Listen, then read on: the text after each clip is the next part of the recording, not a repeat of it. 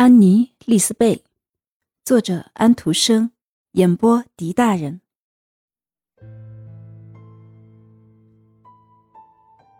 安妮·丽丝贝像牛奶和血，又年轻又快乐，样子真是可爱。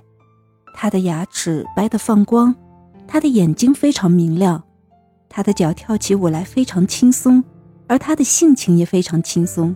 这一切会结出怎样的果子呢？一个讨厌的孩子，的确，孩子一点儿也不好看，因此他被送到一个挖沟工人的老婆家里去抚养。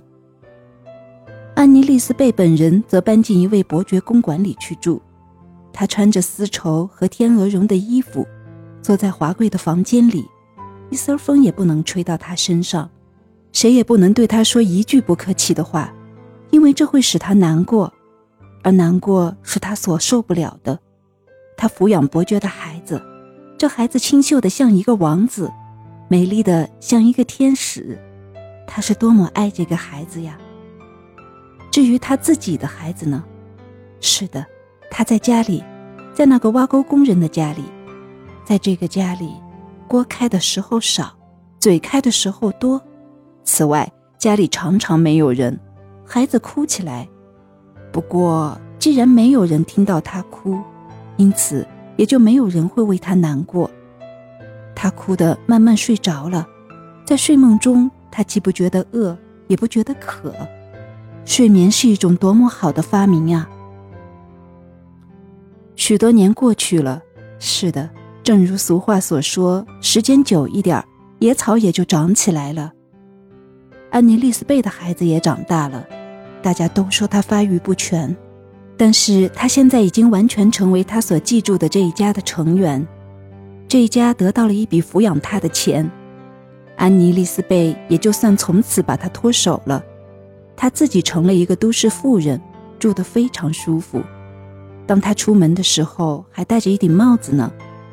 但是他却从来不到那个挖沟工人家里去，因为那离城太远。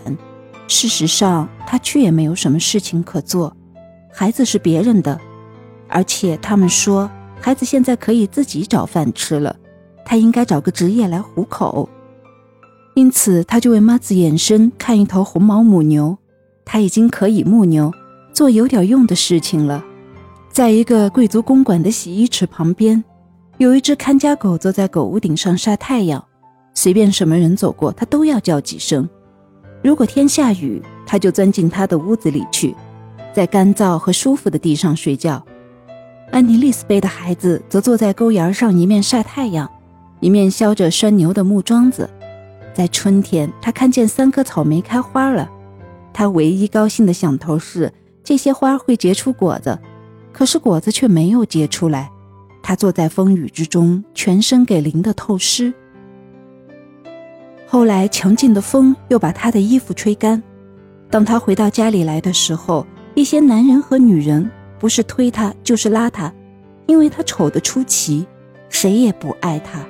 他已经习惯了这类事情。安妮·丽丝贝的孩子怎样活下去呢？他怎么才能活下去呢？他的命运是谁也不爱他。他从陆地上被推到船上去。他乘着一条破烂的船去航海。当船老板在喝酒的时候，他就坐着掌舵。他是既寒冷又饥饿，人们可能以为他从来没有吃饱过饭呢。事实上也如此。这正是晚秋的天气，寒冷、多风、多雨，冷风甚至能透进最厚的衣服，特别是在海上。这条破烂的船正在海上航行，船上只有两个人。事实上，也可以说只有一个半人。船老板和他的助手整天都阴沉沉的，现在变得更黑了。天气是刺人的寒冷。船老板喝了一些德兰的酒，可以把他的身体温暖一下。酒瓶是很旧的，酒杯更是如此。它的上半部分是完整的，但它的下半部分已经碎了，因此现在是搁在一块上了漆的蓝色木座子上。船老板说：“一德兰的酒使我感到舒服，两德兰的酒使我感到愉快。”这孩子坐在舵旁，用他的一双油污的手紧紧握着舵，他是丑陋的，他的头发挺直，他的样子衰老，显得发育不全。他是一个劳动人家的孩子，虽然在教堂的出生簿上登记着他是安妮丽丝贝的儿子。